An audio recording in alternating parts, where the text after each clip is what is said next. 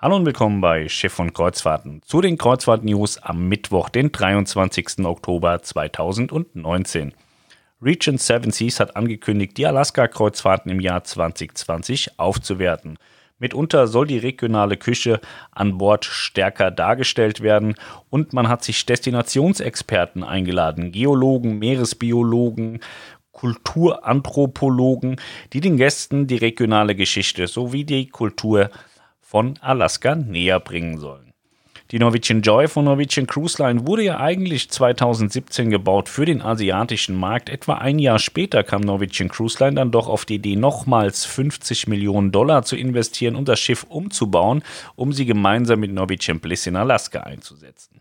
Die Alaska-Saison ist jetzt vorbei und nun ist Norwegian Joy das erste Mal durch den Panama-Kanal gefahren, denn im Winter wird sie die mexikanische Riviera besuchen und eben auch durch den Panama-Kanal fahren. Mit 41 Metern Breite sind Norwegian Joy und Norwegian Bliss die derzeit breitesten Schiffe, die den Panama-Kanal durchquert haben. Im Suezkanal gab es heute ein Treffen von MSC Orchestra und Aida Bella. Beide Schiffe sind auf dem Weg in ihre Wintergebiete. MSC Orchestra wird morgen in Israel erwartet, in Eilat und Aida Bella wird in Jordanien Aquaba erwartet am morgigen Donnerstag.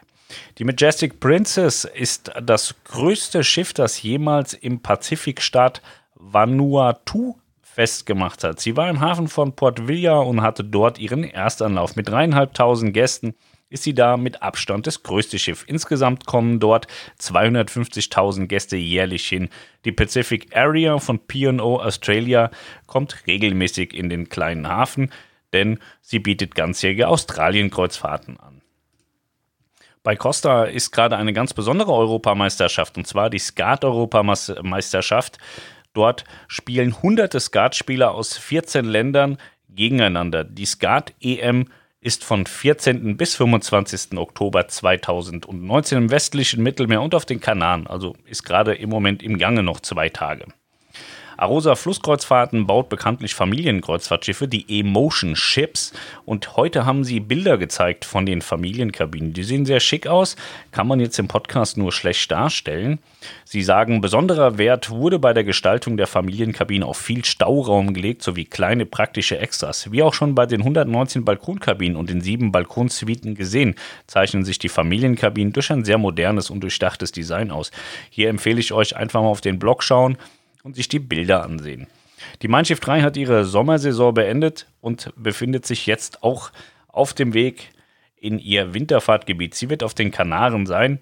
Sie ist gestartet heute in Palma de Mallorca und wird am 3.11. in Las Palmas ankommen. Die Costa Luminosa wurde umgeroutet. Sie wurde nach Santorin statt Piraeus umgeroutet. Finde ich persönlich ganz schick weil Santorin finde ich jetzt schöner als Piräus.